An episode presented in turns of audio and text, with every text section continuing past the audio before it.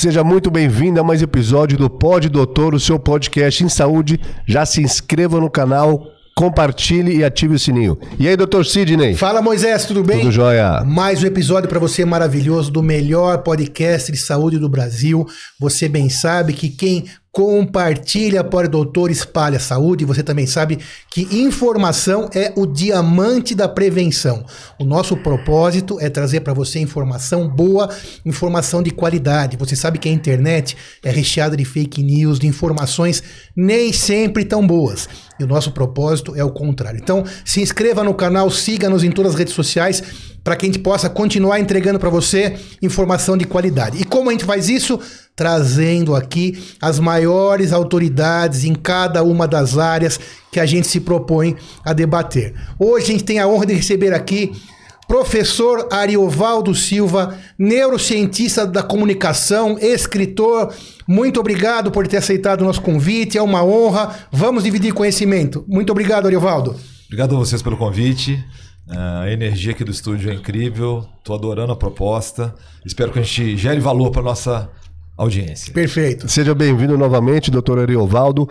Conversaremos hoje sobre o livro dele, que é o novo jeito de influenciar e ensinar pessoas, de ensinar e influenciar pessoas. Esse livro a gente vai trazer alguns insights sobre gatilhos mentais, programação neurolinguística, o poder da fala, da fala não verbal. É isso mesmo, doutor? Isso, o poder do verbal não verbal, né, que é corpo, expressão corporal, e o paraverbal, que é a voz. São esses três eixos principais. Bacana. Qual que seria a diferença, então, de uma comunicação verbal, não verbal e o do paraverbal?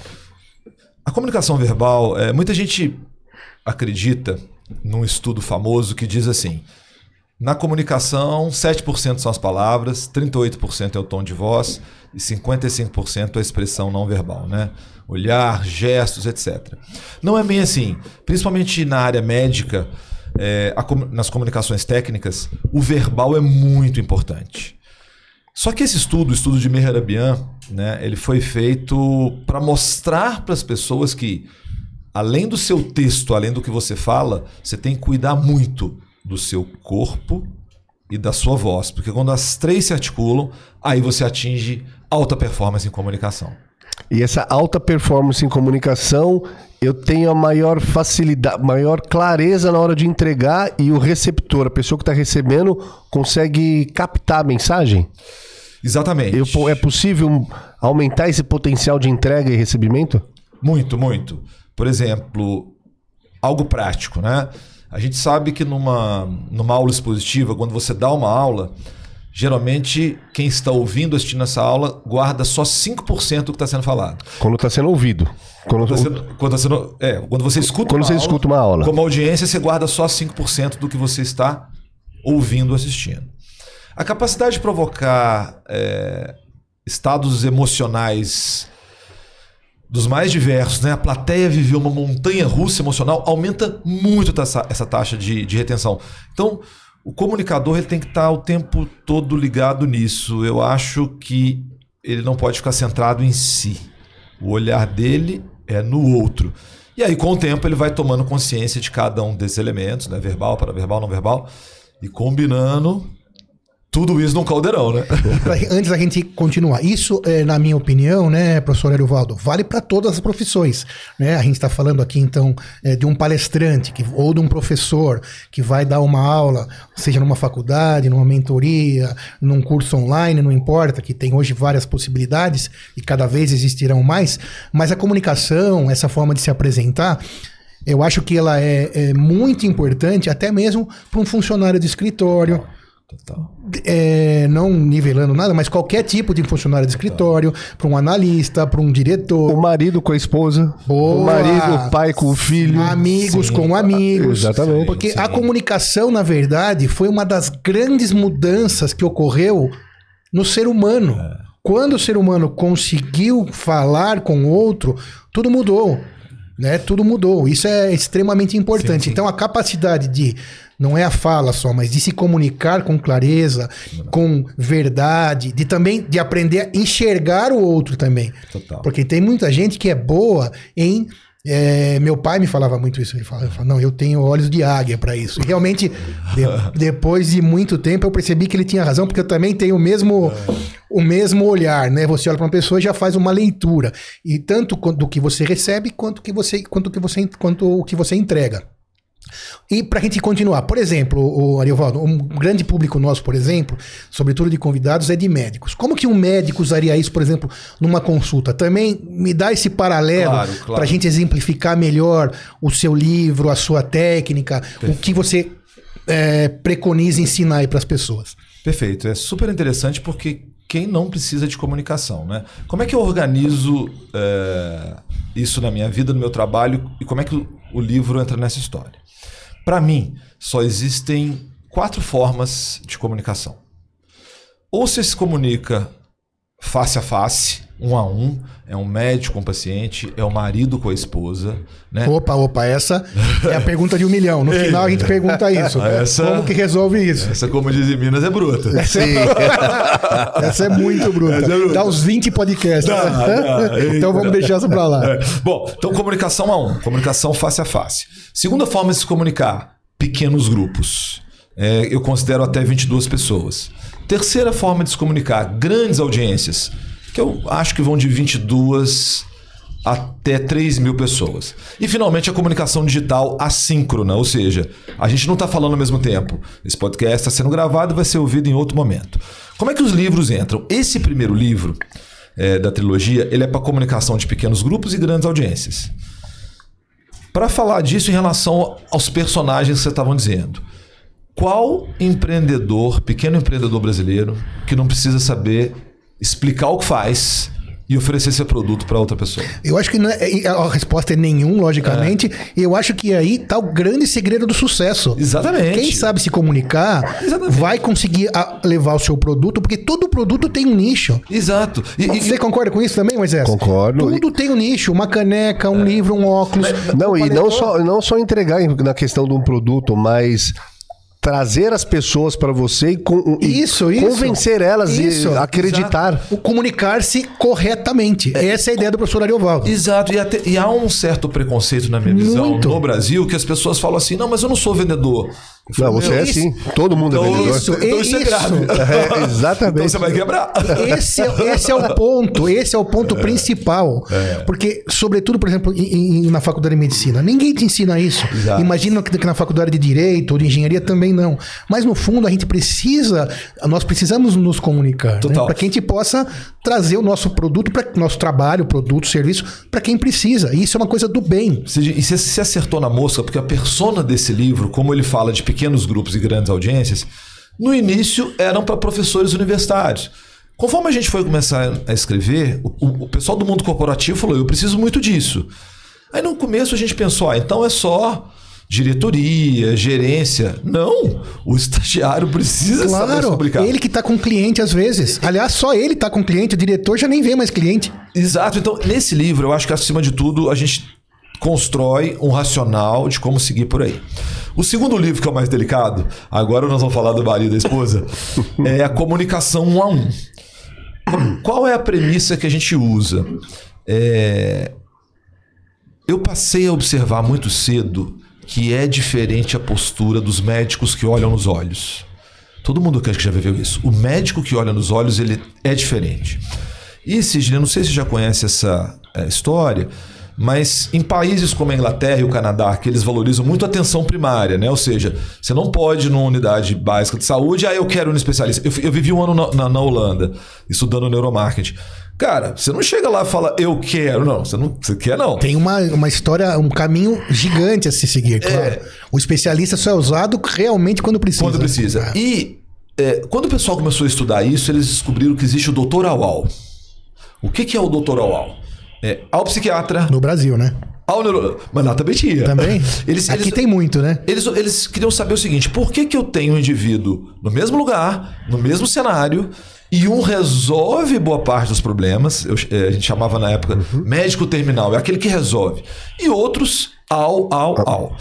Aí, cara, fizeram uma coisa simples, eh, que foi tentar entender o modelo de comunicação desses que eram mais resolutivos. Eles criaram um protocolo chamado consulta centrada na pessoa. Eu trouxe isso para comunicação e pode parecer estranho o que eu vou dizer. Essa nossa metodologia dos médicos que olham nos olhos, ela é usada para treinar, por exemplo, a força de vendas da Danone. É, porque o modelo comunicacional, no final das contas, É idêntico. é idêntico. Claro, né? E o mim isso é terceiro, muito claro. E o terceiro E espero que para você seja claro também, porque isso só vai trazer valor para você.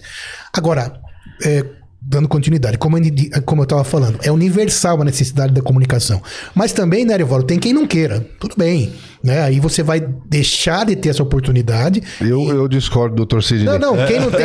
Não, Faço um contraponto. Tá bom, não, não, eu, deixa, eu, deixa eu me- melhor- melhorar na palavra. É, não quem não tenha necessidade, necessidade todos. É. Mas tem aquela pessoa que hum, tá afim, vai perder. Vai não, quer, não quer potencializar isso, né? Isso, vai- Mas vai comunicar, perder. ela vai se comunicar. Porque Não é tem pra, como. é todo mundo. Acho que todo mundo consegue. Todo mundo Sim. precisa, não há dúvida. Todo mundo consegue também, não há dúvida. Mas tem gente que. Não quer. Isso. Não quer melhorar isso também- daí, não quer trabalhar, não quer treinar. É, tudo começa, na minha opinião, assim. é, tecnicamente, sempre se discutiu se é possível ou não ensinar carisma. Né? Isso. Então, claro que não, não adianta você pensar que você vai treinar, se desenvolver para virar um Barack Obama. Sim. Tem indivíduos que são eminentemente. O Barack Obama, até a gente que. Até quem não fala inglês, você ouve esses documentários que ele grava hoje em dia, você fala: caramba, o meu inglês tá muito bom. O cara é um cara extremamente carismático. Assim como todos os políticos de sucesso. Exato, comunicadores em geral, sim. né? Sim, sim, Aí- mas po- político sobretudo, né? Sobretudo, Sempre vi né? esse olhar. Político É. tem um dom que, de um jeitinho ou de outro, ele verdade. consegue. É um dom ou um estudo? Os dois, acho. Os dois, dois, é. exatamente. É muito estudado a, a linguagem do político, como falar para hipnose em massa, né? É, é, você falou isso antes da gente começar, né? Das 10 mil horas de prática. Eu acho que um expert, um cara que se comunica bem, ele tem essas três coisas, né? Capacidade inata, 10 mil horas de prática e prática deliberada, prática reflexiva. Ele compara o que ele fez hoje com ontem, com, por exemplo, eu, Ari, né? Eu vi a cinebiografia do Silvio Santos no Star Mais. Meu, isso pra mim foi um norte do tipo. Tá aqui, existe gente assim. Mas voltando à questão central, que é muito importante pra quem nos ouve, tem gente que fala assim: eu não tenho essa capacidade inata, eu não nasci pra falar. Isso é perfeitamente compreensível. E por incrível que pareça, essas pessoas é que têm mais a aprender, porque se elas se dedicarem um pouco, elas vão ganhar muito. Mas agora a gente chega numa coisa delicada que é importante dizer que é o seguinte: tem pessoas é, é, que têm um lance com a comunicação relacionado à autoestima. Isso é complicado. E tem gente que também tem um bloqueio de comunicação por ter, por exemplo, fobia social. Pessoas que ao falar em público ficam extremamente coradas. Então aqui no livro mostra isso. O que eu sugiro? Faça primeiro um teste que tem aqui para saber como é que você se comunica hoje. Como que é esse teste? Pode falar aqui pra gente? Posso, é um autoteste que você vai fazendo, preenchendo um questionário, e no final ele vai te dar uma noção como, como você é comunicador, seu- sua expertise em comunicação. Na sequência, para mim é o mais importante, tente ter de horizonte qual é o seu pleno potencial. É, e para mim, né, um sentido de vida, de certa forma, é esse: é você ter explorado o seu pleno potencial. Se o seu pleno potencial não é ser alguém que se comunica tão bem quanto o Sidney, não tem problema. Claro, é isso Mas que eu tava você vai querendo dizer. atingir o seu pleno potencial. O seu melhor. Mas é difícil. Olha, eu tô com uma mentorada ontem, uma mentorada incrível. é, Médica, mora fora do país, etc. E na mentoria, quando eu pergunto qual, qual a sua principal necessidade? Olha, eu, eu me comunico bem, eu dou aula, sou preceptora, tá tudo bem, mas eu tenho muita vergonha de falar pro vídeo. Falei, sério, sério, não consigo falar pra câmera. Então, uma, uma pessoa como essa vai voar, porque ela tá com tudo na mão, só faltava a comunicação. né? O, o doutor Ariovaldo, o- você comentou sobre o- a fala do olho no olho, né? Olho no olho. Na questão hoje em dia, no vídeo, o olho no olho com a câmera seria a pessoa falando no celular, olhando para ela falando ou para a câmera direto? Excelente pergunta. Eu, eu acredito, aí é só uma opinião pessoal, que a gente não vai virar ciborgue. A gente já é ciborgue. Exatamente. Porque. Não é uma extensão no- nossa, Exato. celular. Se você pensar um conceito de uma sinapse, né, é, era a, a mais comum, que é a química, né? Eu mando, é como se eu mandasse uma, eu sou um neurônio que escreve uma carta, mando para você, você recebe a carta e recebe esse estímulo. Hoje, você já reparou em academia, agora todo mundo usa um fonezinho, uma bolinha preta, que eu falo, meu, já é ciborgue mesmo. Só falta o eletrodo profundo. É, o dia que a gente conseguir colocar vocês lembram no- na abertura da Copa que o Nicoleles ele conseguiu fazer um exoesqueleto para uma pessoa que tinha Dá o chute inicial. Dá um lembro. chute inicial. Aham. Hoje a gente não faz eletrodo profundo ainda porque tem questão ética. É, é, mas o- Pontapé inicial. Eu falei Eu chute não, vi- eu inicial. não vi, isso daí é antenado, eu não vi. Você viu, doutor Cid? vi. o Nicoleles. Se apareceu, eu vi. Você, isso como Ai, diz o ai. outro é ligeiro, né? É, então, eu acho, cara, que a gente já é, já é ciborgue. Então a gente já usa dispositivos. Vamos falar do celular. O celular é uma sinapse química. Qua- Desculpa, quase- elétrica. É quase junção já. É quase como. Basta você pensar aí, você sem o celular. É, igual você tá sem seu pé. É como o músculo cardíaco, né? As células são conectadas de maneira é, elétrica e síncrona. Então, eu acho que, primeiro, na minha opinião, o ser humano não mudou muito quando você leva em conta o que os gregos, Shakespeare e Freud escreveu. Mudou uma coisinha. Concordo 200%. Agora, a chegada da rede social, que coloca todo mundo num sincício, né, junto, e a gente já ter uma veste que nos torna ciborgue, mudou o jogo. O que eu acredito? A nova pupila é a câmera. Então eu acho que quando você se comunica bem, você olha para o fundo da câmera e pensa que ele, a câmera é uma sinapse que te conecta ao público final. Agora tudo isso em transformação, né? Mas É, uma coisa que é- mundo uma- em transformação. uma coisa Tomara que- que... a nossa audiência não esteja assim, pô, o cara ficou doido. né? Não, não, pelo contrário, é isso mesmo. A gente brinca, né? Quem, ah, o profissional hoje que não está lá dentro da rede social, ele praticamente inexiste, inexiste. É um exagero falar isso, né? E também a gente não tem bola de cristal para saber quando vai realmente acontecer isso. Uma hora vai. Não dá pra gente saber se vai ser daqui 15 anos, ou 20 anos, ou 100 anos. Mas é claro, e por que não? Porque existem todas as.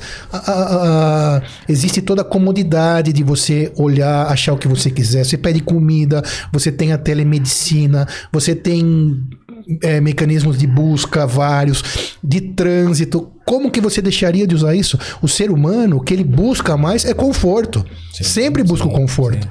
Né? Então, é natural que isso seja uma extensão da gente. Então, daqui a pouco, sim, vai ter um conectado direto no cérebro. Já é, né? Conecta nos dedos. Daqui a pouco vai ser com um olho. E, assim vai. Já tem teclado Agora- que nem existe, né? Que é só projetado. Agora você só... é, é incrível. Bateria. Já chegou a ver a bateria? Não. É uma Ó, bateria isso aí não vi. Olha aí. virtual. Eita. Você coloca, conecta um fone, conecta, liga na- na tomada, coloca alguns sensores. Ela não existe, só que existe no virtual. Ah, sim, bateria viu. drone, drone, bateria de- Isso. de instrumentos. sim, exatamente. sim. Já vi, já vi. Você só bate no ar. Exatamente. Pior que, E o som é bom. pior que bateria é só pilha, né? Achei que você mandou. Eu pensei que era pilha. Aí eu falei, ué, eu já não entendi, né? eu não entendi nada. Mas um comentário bem importante, assim, que eu acho que vale a pena pra gente falar disso, né? Como a gente tá falando de inteligência artificial, de vestes, né? Eu acho que a gente tá vivendo um, um momento da humanidade meio distópico. As pessoas estão muito. eu- eu- eu- a gente que trabalha com comunicação é como. Sabe aquela boia que percebe no mar que vai ter um, tsunami? A gente sente muito como é que as pessoas estão no dia a dia. Então, há uma perspectiva meio distópica, né? É, tá diminuindo o emprego, a renda tá diminuindo, enfim. O meu ponto é que, assim, não precisa ser distópico. É inevitável que evolui, mas o que que fica?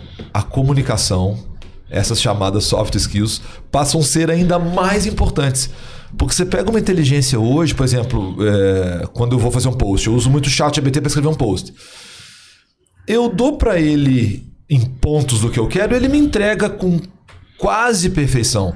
Mas é a capacidade criativa de pensar a comunicação, de pensar o outro Sim. que rola. Então, para quem nos ouve aqui, comunicação é algo que, pelo jeito, é, a inteligência artificial não vai tomar o papel do ser humano. Então, invista, independente da sua carreira, invista em fazer a sua melhor comunicação. Doutor Ariovaldo, quando, quando a proposta do livro, ela fala o novo jeito de ensinar e influenciar. Dê alguns exemplos desse novo jeito, porque até então temos a famosa palestra ou educação Ou depois aula. bancária, né? Que o professor ou o palestrante só fala e vai depositando. Sim, sim. Tem alguma mudança nessa relação do, do espectador e do palestrante ou do professor? Da sala de ou do da- comunicador? da universidade ou do colégio. muito. Eu já tenho ouvido falar algumas escolas que estão sofrendo uma transformação digital, vi algumas propagandas. muito. Como que seria isso na prática, Eu- mais ou menos? Eu, eu acho que antes de chegar nos dias de hoje, eu vou partir do ponto que me inspirou a escrever um novo jeito de ensinar e influenciar pessoas. O Dale Carnegie, que escreveu o famoso Como Fazer Amigo e Influenciar Pessoas, tem uma história muito interessante, que tem- talvez você se identifique, Sidney. Ele fez pedagogia no meio oeste americano. Pedagogia nos Estados Unidos é completamente diferente daqui. No ensino médio, ele já participava de clube de debates.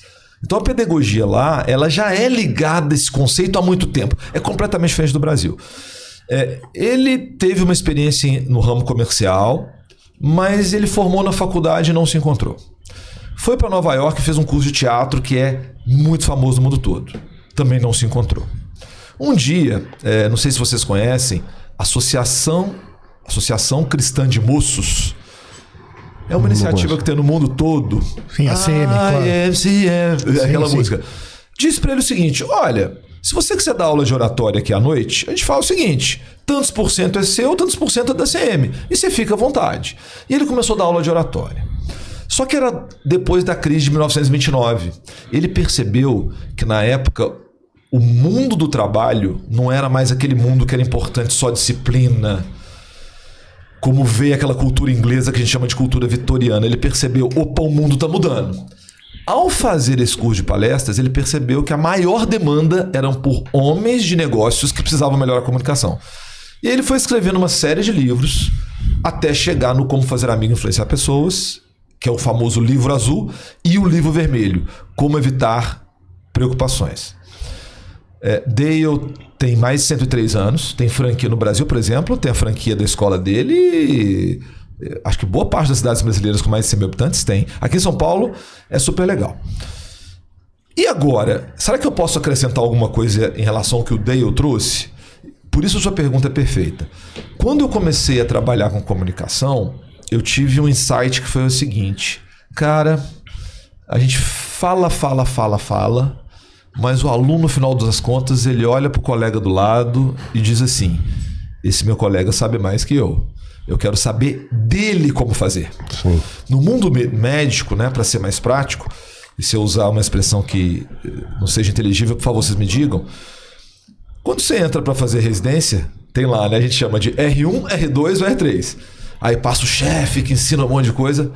O R1 bate o olho no R3 e fala: Meu, na minha época era bip. Se eu ficar aqui no plantão e tiver dificuldade, eu ligo para você. Então, quando eu começo a trabalhar com comunicação, é, eu, ti- eu já tinha sido professor de cursinho, ah, professor universitário, já trabalhava como palestrante. Só que quando eu conheci o famoso PBL, Problem Based Learning, que hoje, para você ter uma ideia, a maioria das faculdades de medicina do Brasil usa PBL, é que teve essa mudança de paradigma. Do tipo, olha, não adianta só eu falo e você me escuta. Na verdade, esse modelo tem mais. Ele tem 5 mil anos.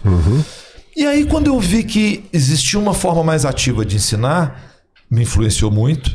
Mas eu conectei com essa outra história que é as pessoas gostam de influenciar umas às outras. Isso veio de uma experiência do agronegócio americano. Uma empresa do agronegócio americano fez a seguinte pergunta: O que, que faz um agricultor americano adotar um novo produto? Um outdoor que eu ponho na estrada? A propaganda de um vendedor que vai falar com ele? Não.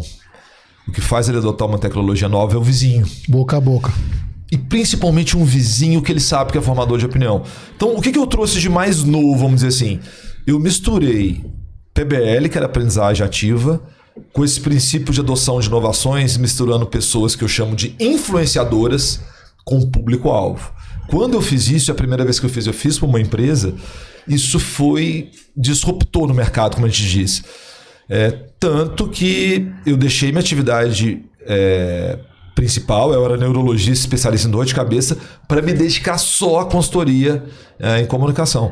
Então, Que é através da, da, da Sinapse. através da Sinapse, é o que Você aconteceu. tem uma empresa chama Sinapse, você que fundou e, tá, e Exatamente. trabalha nessa área para empresas também, então. Exato. Se uma empresa quiser Nos contratar. aprimo- aprimorar toda a parte de comunicação, seja do olho no olho, seja do com o cliente, seja entre a própria equipe, pouca gente, muita gente, então contrata a Sinapse para para trabalhar esse esse esse ambiente É da comunicação. Comunicar aqui no pós-doutor uma mudança de, de fase, né? Claro. Quando a Sinapse surgiu, o contexto era esse. É, o ensino médico mostrou uma falência e as formas novas eram interessantes para a faculdade. Mas como educar o médico já estava formado? Então foi, a Sinapse nasceu assim, depois de inúmeros experimentos em 2008 e 2009 em BH, a gente chegou no modelo e em agosto de 2010 nós fomos treinados para fomos convidados para fazer o nosso primeiro Train the Trainers, treinar treinadores. E aí foi um sucesso. Foi a metodologia SBL. Ao longo do tempo foram surgindo outras metodologias, como a comunicação sentada na pessoa, que é os médicos que olham nos olhos, a comunicação digital, enfim. Mas o nosso modelo de negócio era só atender empresas. O que começa a acontecer agora? É, eu- a gente comentou antes de eu entrar aqui, a gente é, é sempre gostava dessa conversa pré. Claro. Cara, eu não tinha nem Instagram, eu só tinha LinkedIn. O meu negócio era empresa com empresa, B2B.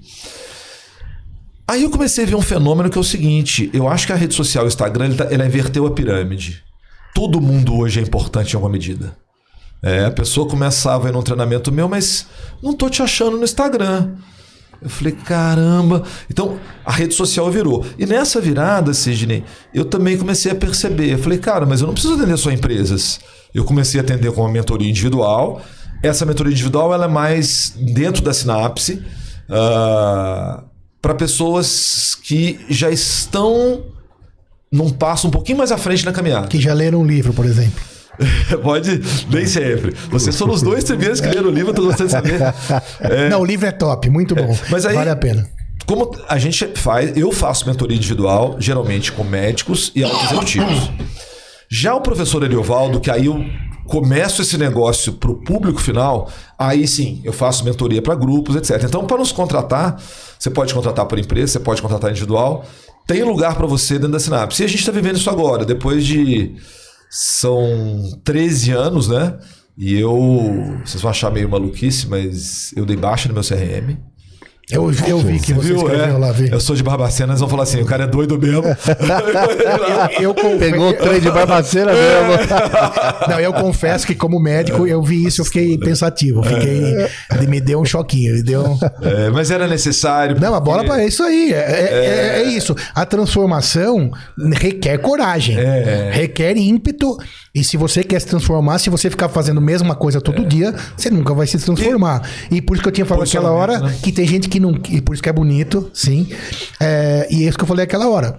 Tem gente que não quer. E tudo bem. E tudo bem. Claro. E tudo bem. Agora, sempre que você quiser, sempre que você quiser, esse tipo de, eh, de informação, esse tipo de estudo, esse tipo de mentoria, esse tipo de, de material vai te levar de um lugar para outro à frente. Isso zero dúvidas. Total. Zero dúvidas. Então, se você tem nenhum dom de comunicação e você fala, não, eu não sei me comunicar, isso não vai servir para mim. Vai sim. Vai te levar do quase zero para algum lugar. Quem já está em algum lugar, então, melhor ainda. Sabe o que o pessoal vai pode fazer? ser sempre bom. Depois de ler, no final do livro, as pessoas vão encontrar aqui é, o endereço da nossa plataforma de educação, que chama-se Synapse Academy. Porque apesar de prestar trabalho para empresas, o nosso foco, fo- a gente é contratado pela empresa, mas sempre para treinar alguém. Claro. A gente tem uma, uma, uma atuação relativamente forte no agronegócio. É, pra você ter uma ideia, uma das nossas metodologias, essa primeira, ela é usada por uma iniciativa chamada Plataforma Global do Café, que tenta, sem fins lucrativos, que tenta no mundo inteiro melhorar a condição de pequenos produtores. Mas para o nosso seu ouvinte, para o nosso leitor, ao ler o livro e ver o endereço da Academy, você pode gravar um vídeo de até cinco minutos de, de você comunicando qualquer coisa. Manda para a Academy. A gente não promete um prazo de data evolutiva. Talvez demore, mas o nosso compromisso é analisar todos os vídeos enviados, Um por um. um por um. Sensacional, pra pessoa o norte. É. E, e a gente precisa disso porque minha dica fundamental para quem está nos ouvindo. Você precisa, acima de tudo, ter clareza de por que você não se comunica bem. É, tem Espetacular isso tem que você gente que falou não se agora. comunica. Quer ver o nosso mercado? Por que, que às vezes as pessoas têm dificuldade? Talvez a Sinapse tenha se diferenciado por isso. No meio médico, Você pode ter, mas é um cara assim, ultra mega bom de comunicação, que tem todas as premissas. Mas o médico, geralmente, quando ele vai numa dinâmica de grupo, ele começa a ficar pensando assim: hum, daqui a pouco o facilitador vai falar pra gente abraçar a árvore, quer ver? ele já fica. Não, eu, eu, você não sabe como é a comunicação na minha vida. Eu faço uma comunicação diferente. Então, muitas vezes o indivíduo não se comunica bem, eu falo isso no livro, porque ele tem medo de ser visto como um somebody love. O que é o somebody love? É, pelo menos na minha opinião. Eu falei com você no começo da entrevista, né, Sidney, que eu, eu, eu tive mentores que me disseram, Ari, segura a mão, senão você vai virar guru. É, o que, que eles queriam dizer? A gente que tem muita facilidade de comunicação, você pega tudo muito rápido e a gente monta, se quiser, amanhã uma imersão com 500 pessoas. Mas eu me preocupei muito na minha carreira com a palavra consistência. Conteúdo. Ser consistente. Então, muitas vezes quem não se comunica, não se comunica bem porque autoestima, fobia social, é, preconceito. E... Essa seria a minha, minha pergunta. Uhum. Quando você, quando uma pessoa, para ela reconhecer o porquê que ela não se comunica bem, quais são alguns indícios? Conhecimento sobre o que fala, vocabulário, um indício... autoestima, quais são alguns pontos? Um indício, excelente as perguntas, um indício claro que, que eu falo muito no livro. E já vivi isso inúmeras vezes é, citar um caso real. Eu tenho uma pessoa que eu gosto muito, eu vi ela começar como estagiária numa empresa, ela evoluiu para analista e era para ela já ter se tornado gerente. Qual a dor dela? É... Ari, as pessoas me chamam de Ari no dia a dia, na... depois que a gente tem algum contato. Ari, eu não entendo por que, que meus colegas que têm uma entrega igual ou inferior à minha são. Ela teve colegas que foram promovidos, e, que, e eu conheço os colegas também, é, que não tem uma entrega tão boa quanto a ela. Só que ela não consegue, por exemplo, numa reunião, projetar suas ideias. É, então, um primeiro indício é. Era para eu estar tá mais bem posicionado. Posso dar uma, uma, outra dor mais clara também, que é bem generalizável no pequeno empreendedor. Um indivíduo, um pequeno empreendedor, ele, né, história clássica. Uma pessoa começa a fazer empada, todo mundo gosta da empada, Aí ele contrata uma pessoa para ajudar a fazer empada, depois contrata alguém para entregar, e, e, e, assim a coisa vai. Só que chega uma hora que esse empreendedor bate a cabeça no teto e não consegue, não consegue expandir mais, porque ele não tem pegada de comunicação, inclusive com articulação comercial. De novo, eu podia estar além de onde eu estou, e aí a gente ouve frases que eu fico muito triste do tipo: é, Ah, eu não sou vendedor. Então meu, a empresa, depois da sua atividade principal, o segundo eixo é comercial. Então, não sei se eu respondi, mas são isso. Indícios que você, se você não explora o seu, explora o seu pleno potencial no que você faz, será que o gargalo não é comunicação? E só para pegar um gancho nessa, sua, nessa tua fala, né, professor Ariovaldo, é, uma, você que está aí nos ouvindo, né, Moisés, a realidade é assim: o, tudo isso que nós estamos falando está relacionado à comunicação. Né, até acho que você fala isso no livro. Agora, o conteúdo ele é fundamental também. Porque não adianta você só. Exatamente. Esse é o somebody love que você está falando? É. é. o cara que se comunica, mas que não tem conteúdo, que não tem Exato. nada. Que fica tentando o tempo todo te enrolar e te enganar. Que tem aquela história, né? Quando um espertalhão e um idiota se encontram, dá negócio. Porque tá cheio de espertalhão, de espertalhão também. Inclusive em qualquer meio, né? Exatamente. De, médico, de qualquer. Então, o conteúdo, aí você vai correr atrás. Aí não tem desculpa. Exato. Através da leitura, do estudo, etc. Vou dar um presente, de certa forma, para para nossa, posso falar até nossa audiência, né? Bora. É, cara, na minha mentoria, né, é, a mentoria que eu chamo mentoria zero, eu faço seis sessões. É, é, no modelo mensal e entre uma mentoria e outra eu prescrevo tarefas que basicamente são filmes ou livros. Eu só peço para o mentorado mentorado, ó, você tem que ter um comprometimento e fazer a tarefa. E na mentoria zero eu peço para ver o filme do Elvis. Por quê? No filme do Elvis, eu não estou dizendo que aquela história é a sim, correta, sim, sim. né? Mas o que, que aquela história mostra? Primeiro, o coronel que faz papel de ilusionista e vigarista. Exatamente. Não tem nenhum problema em ser ilusionista. Posso fazer uma parte? Eu não claro. deveria, eu amava Elvis Presley, eu não devia ter assistido esse filme. É. Mas o Elvis, a parte. Minha visão, tá? Então você vem ali com um ilusionista e depois um vigarista, o brasileiro confunde isso. Que não é o Elvis, pessoal, é não, outra é, pessoa, é o, é o coronel, coronel que. Mais, ou, é. mais ou menos, né? Porque as Boi branco anda com boi branco. Então. ah, mas eu não sei se eu, não, não sei visão mas ele foi enrolado também. Foi enrolado, foi, foi. Eu É. acho que o Elvis ali, pra mim, é, isso trouxe muita paz pro meu coração.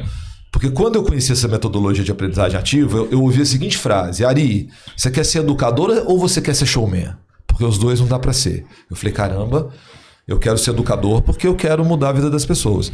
Só que no filme do Elvis a gente vê uma coisa super legal: o Elvis é um showman. Sim. Exato. Ele domina o palco, ele sabe se apresentar. Então, a minha mentoria zero. Ele que faz ele mesmo, né? É, ele tem- é criativo, talentoso. Tem uma cena do, do filme que parece que é meio improviso. Ele vai andando pra trás do palco e começa a brincar com uma back vocal. Sim. E dá pra você ver essa cena no YouTube, né? É um dos shows que ele faz, se não me engano, em 76. Dá pra fazer a, ver a cena real? Dá pra ver a cena real. Então, quem sabe, quem se comunica bem, é, sempre tem em mente o seguinte: a comunicação ela tem que ter intencionalidade. Eu sei o que eu quero fazer, mas eu citei o Elvis porque essa, essa é a confusão que as pessoas fazem. Se eu trabalho com alguém bom em comunicação, ele não vai ter estufa, ele não vai ter consistência. E devolvendo aí a palavra para vocês, é, falando do terceiro livro que vai ser Comunicação Digital, você já deve ter ouvido essa frase. O, o conteúdo é o rei, né? O conteúdo é tudo. É o seu conteúdo é que vai falar. Porque não adianta nada você ser um bom comunicador sem conteúdo nenhum, porque Não daí adianta. você é o vigarista. Exato. Aí você é o Exatamente. vigarista. Isso aí fuja disso. Eu não sei. Porque Não, eu acho que o viga- é, é vigarista muito pesado? é, é, isso é mais o ilusionista. Ilusionista. Tá bom. É, é porque o vigarista já vai mais Vocês Maldade, que falaram, né? vocês que falaram de vigar- vigarista, você foi um bom comunicador, eu embarquei nessa. não, mas eu não gosto de vigarista também, não gosto desse tipo de situação. Tem que ser o que é, né? Se você. sim. Eu, ah, realmente, quem assiste o filme vê muito bem aquela negociação do cassino. Exato, que loucura. E exato. aquilo é, é a história real. Então, mas sabe o que a gente tem que tomar cuidado? Outro dia eu tava passeando, né? Eu gosto muito de passear. Como a gente vem de Barbacena, mora em São Paulo com a família há muito tempo. Mas o nosso lugar do coração mineiro tem que ter uma casinha na praia, né? Sim. Porque se não estiver na praia, é, nossa casa De preferência em Guarapari. É, Que é a ou terra. Frio. Ou Cabo Frio, é. Ou a gente, a gente conseguiu um, um cantinho que é no Rio de Janeiro. Sim. É, a gente vai, vai todo, todo final do ano. Cara, tô no no Rio de Janeiro, relaxado ali na Zona Sul, numa farmácia que eu sempre vou. E o gerente da farmácia chama Elvis. Fui falar com ele do filme. Ele virou pra mim, tá tudo errado o que tem lá. E aí, quando ele foi fazer a conta, ele falou: Ó, meu pai não botou meu nome de Elvis à toa, não. Realmente, o roteirista, aí é uma dica pra quem quer se desenvolver muito em comunicação. Lembra que a gente falou da parte verbal? O segredo do verbal é o roteiro. Então, o roteirista ele tem liberdade poética. Né? Sim. E aí, minha, minha, minha dica para as pessoas é essa, gente. é, eu ouvi uma frase recente. peraí, peraí, volta e conta esse daí que agora eu fiquei curioso. Não, também, quero ouvir tudo isso aí do Elvis. Que Continue. exatamente, É, que, que o, o- Ele- Da farmácia. da farmácia. É, o Elvis vira e começa a bater comigo as datas. Eu falei, mas eu vi lá que houve o Coronel Parker, que passou a perna nele, e isso aconteceu. E ele começa a mostrar que inúmeras datas ali, elas sequer batem com a realidade. Então pode ser que o roteirista deu uma exagerada. Liberdade fez uma- poética. Sim, mas acho que um fundo de verdade. Sim, Sim, toda sim, fumacinha tem fogo, né? É, Então. Tem, mas eu vou falar uma frase pra vocês agora que me marca muito. Hoje, eu ouço às vezes uma frase do meu cliente que se eu ouvisse há 12 anos atrás eu ia ficar bem chateado. Eu tenho cliente que vira assim pra mim: Ari, acima de tudo você é um contador de histórias. Isso é maravilhoso quando eu ouço, porque eu trabalho exatamente com comunicação. Então, a arte do storytelling. Vou dar um exemplo é, aqui que talvez possa chocar um pouco, mas vale a pena a gente entender o poder do roteiro.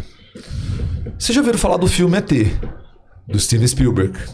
É, da minha época, pô, claro. Mas não é. Não, mas já assisti, já assisti. O pessoal da técnica que tá olhando deve estar assim: o que, que esse cara, o que, que esse cara tá falando? É, o Gustavão lá, É, o pessoal estagiário já nem conhece, sabe. Conhece, Gustavo? Conhece? Do dedinho?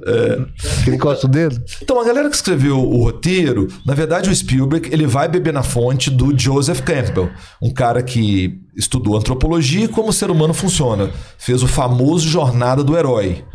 Um herói sempre tem aquele fluxo, né? Você tem um chamado. Ah, Peter Parker, ser bom, é um cara bom de coração, teve chamado de fazer o bem. Foi picado pela aranha e ganhou superpoderes. Fez besteira com superpoderes, causou causou a morte do tio Ben. Se arrepende, vence o vilão e fica com a Mary Jane. Médico tem um chamado para fazer medicina. O grande poder é quando ele adquire o CRM. Geralmente, quando ele está muito seguro, ele faz a primeira besteira normal, eu pelo menos no campo, quem não tem caso ruim, né? E se redime. Isso é o Jornada do Herói, é usado o tempo todo em comunicação, e mesmo sabendo que é Jornada do Herói, você fica vendo a série dessa forma. Pois bem, como o Spielberg foi estudar o Joseph Campbell, ele fez o seguinte roteiro pro ET. É exatamente a história da Paixão de Cristo. Primeiro, é, ele vem dos céus, né? Ele é encontrado por puros, que são os garotos. Ele não tinha internet, a forma de comunicação era a evangelização. Ele opera milagres, eu não sei se você lembra do ET fazendo Sim. isso. Salva a planta. Exato. Ele é perseguido pelos poderosos. Ele morre, vai para um congelador, que é o sepulcro, e renasce é, com um coração. Então, olha o poder do storytelling. Tem storytelling, roteiro em tudo que você vê. E por favor, hein, pessoal, não estou aqui. É, Sim. Não, essa do ET. religião. isso- religião. Nós estamos falando sobre Não, essa do ET foi demais. roteiro. Quando eu vi isso, eu quase caí pra trás. Eu falei, meu, mas se tem roteiro até nisso, até onde essa coisa vai? Então, a comunicação, se você perceber, ela sempre tem isso, intencionalidade. Eu conto uma história pra chegar a algum lugar. E o poder de contar uma boa história é uma boa história da sua empresa, é uma boa história de você, é uma boa história para sua futura mulher que você quer conquistar, Total. uma amizade. Convencer seus filhos a serem dignos, ter caráter. Exatamente. Não, a comunicação, assim, ah, sem guardar proporções, não vou falar guardando as proporções, não, sem guardar proporções, sem dúvida nenhuma, é a melhor ferramenta que existe de evolução, de sucesso, para fazer o bem. É claro que alguns talvez usem com má intenção, mas isso que você falou, é, professor Ariovaldo, sobre a intencionalidade é importantíssimo. Porque que acontece? É, desde que você tenha boa intenção, você vai causar Integridade. Integridade. é essa. Se você tem integridade, você pode usar algo que é poderoso. exato. Claro que tem gente mal intencionada, mas aí você tem que ter uma peneira, questionar tudo.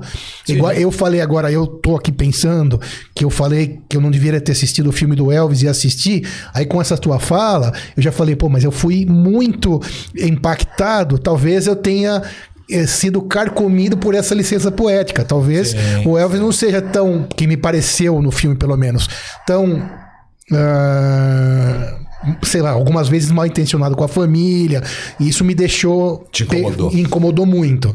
Então talvez eu tenha sido impactado da maneira, esqueci de pensar na questão da intencionalidade que era para dar mais audiência.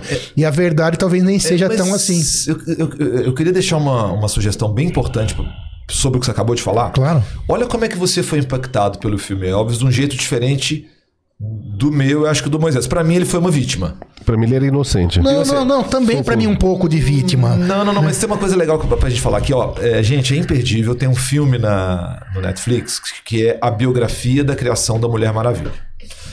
É, a, a Mulher Maravilha foi criada por um cara que inventou uma coisa chamada DISC. O DISC é uma forma de classificar as pessoas em quatro tipos. É, dominantes ou vermelhas, sabe aquela pessoa que gosta sempre de é do meu jeito? Influentes ou amarelas, aquelas pessoas que gostam muito de conversar, às vezes elas até se perdem com o horário, mas ela gosta da influência. O S, que é estável, sabe aquela, aquele paciente que você conversa, ou cliente que ele assim, ah, flat. E o, e o cauteloso, que gosta de detalhes dado. Uma grande dica da comunicação é: qual é a sua personalidade? Investigue. Entra na internet, testa quem, qual é a sua cor principal. Dentro dessas quatro. Dentro dessas quatro. Sensacional. E o mais importante, para se comunicar, fica ligado no disque do outro. Esse aqui é o segredo da comunicação. Eu chego para conversar, por exemplo, no nosso papo, né? Muito interessante. A gente se conheceu agora há pouco. Sim. Comendo um pão na chapa, Sim. na rua. É aquela coisa. É, é imã, né? Eu acho que nós dois temos. muita- Amarelo, amarelo. Amarelo. Sem dúvida. Não há dúvida. Já entendi. Agora eu vou Não, fazer, é eu vou fazer um parênteses. Ah. É amarelo ou você se condicionou para entrar numa mesma frequência que o Dr. Sidney, que às vezes alguns podem conhecer como rapport, e conquistar as pessoas? É, do Te jeito. apertei agora. É, não. Porque pode, pode falar. É, do jeito que aconteceu, como foi muito espontâneo, aconteceu tudo com naturalidade. E claro, né, gente? A gente tem que ter sempre na mesa que tem que haver integridade, mas Sim, isso, sim, interesse. sim, sim. Esse é o ponto. Mas as pessoas querem uma certa inocência, todo mundo tem interesse o tempo todo. Agora, é, então lá aconteceu muito natural e eu pude ser quem eu sou. Sim. Agora, se eu visito um cliente, Exatamente. a onde primeira coisa que eu faço, que é base da comunicação, base. É, tem um livro, as pessoas têm muito preconceito de ler esse livro, infelizmente. Eu, eu falo no meu livro, que é o Spin Selling. O Spin Selling é um, é um livro escrito pelo Neil Rackman, que é fácil de explicar. É, os americanos não entendiam por que, que a IBM não entendia por que que ela vendia bem nos Estados Unidos não vendia bem na Europa. O que, que acontece? E ela estudou, lembra daquele estudo que a gente falou dos médicos que olham nos olhos, o comportamento dos melhores? Ela passou a estudar o comportamento de 25 in- mil interações que tinham bons resultados. O que, que ela concluiu? As pessoas fazem confusão. Venda expositiva, que é vender uma rede na praia, é aquela coisa de compra pelo melhor preço. Agora, é, você já pensou em chegar para Azul ou para Gol e convencê-las a mudar a frota? Isso é o que a gente chama de venda consultiva, que é muito parecido com o trabalho do terapeuta, do médico. E nesse livro do Spincel, ele mostra, ensina as pessoas a fazer quatro tipos de pergunta. Com quatro tipos de perguntas você consegue tudo. Número um, perguntas fechadas que você faz antes de interagir com a pessoa. É, eu tô indo lá, qual será que o disque dela? Eu posso ver um vídeo? Então se informe antes. Na hora que você for interagir, sempre faça as perguntas que é possível de você ler a dor da pessoa pelo não verbal. Todo mundo tem uma dor. Com a dor na mão, só restam duas perguntas. O que vai acontecer se você não fizer nada diferente? E como seria se fosse diferente? Vou dar um exemplo de prático. Eu tinha um paciente, eu gostava muito, e ele era hipertenso, ele já tinha sofrido um pequeno AVC, e eu queria persuadi-lo a parar de fumar. Ele falava assim, na época, doutor Ari, eu não tenho medo da morte. E eu disse, mas você não pode só morrer. Um AVC pode te deixar entrevado na cama, você vai precisar de usar fralda. Pra mim, tanto faz, não tô nem aí. Mas no meio da conversa, ele sempre falava da filha. De uma filha, filha, filha. Ponto de dor. Um dia eu virei pra ele. é, você tem que ter rapport, como você falou, pra fazer isso, conexão.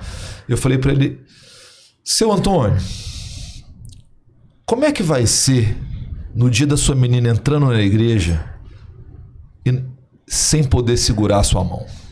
Aí ele.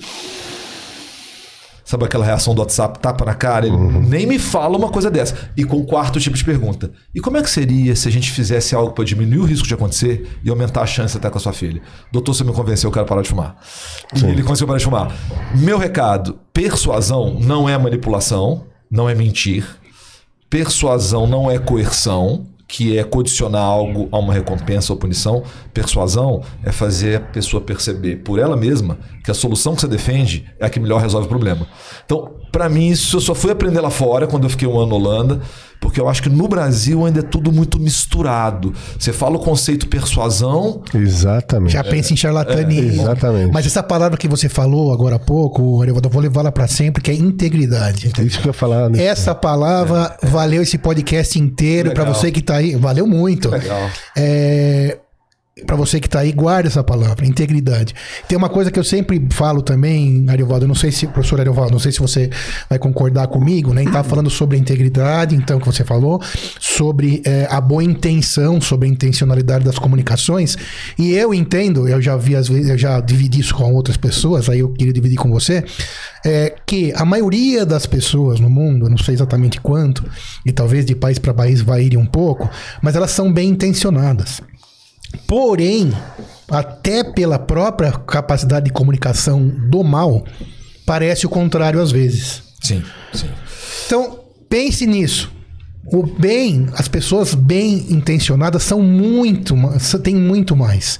E uma hora isso vai se preponderando. Sim. né? Mas a- às vezes você tem a impressão de assistir muita televisão, os programas exploram muito essas questões do mal. Então dá aquela impressão que tá tudo indo mal, tá tudo errado.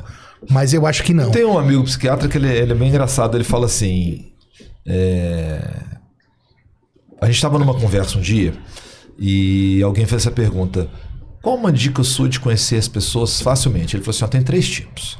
O neurótico, que somos todos nós, né?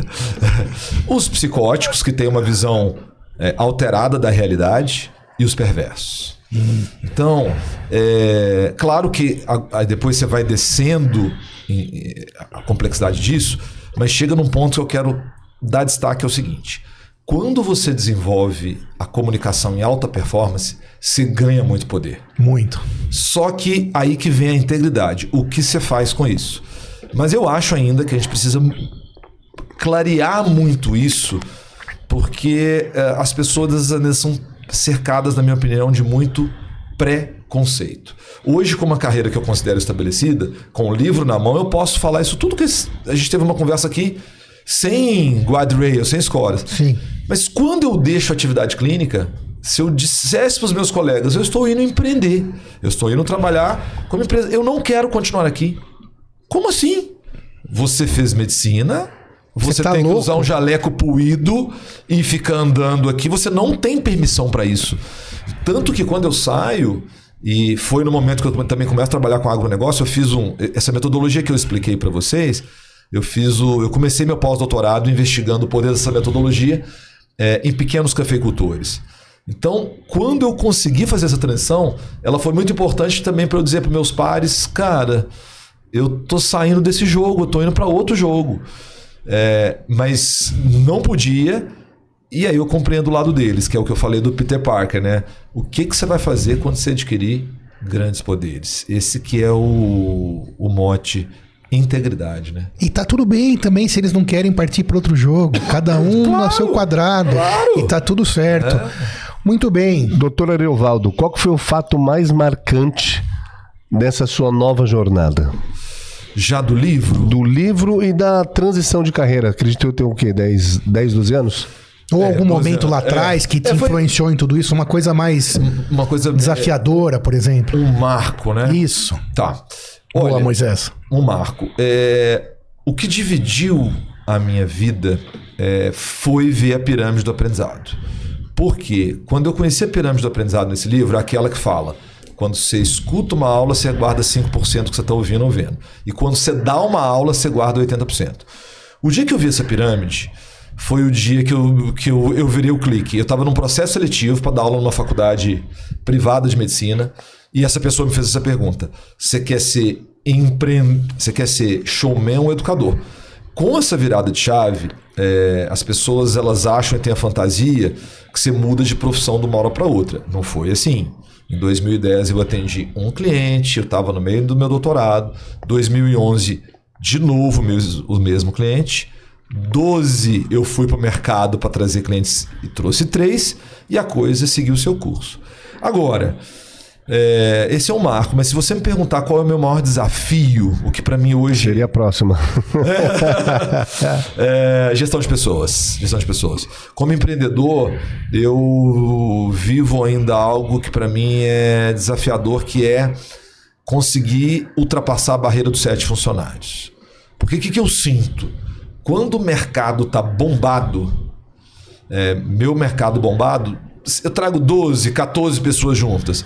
Porque tem muitos consultores técnicos que eles vêm, fazem o trabalho e vão embora. Mas quando você volta para dentro de casa, eu não sei a percepção de vocês, mas eu acho que o ano de 2023 está sendo um ano duro no mercado.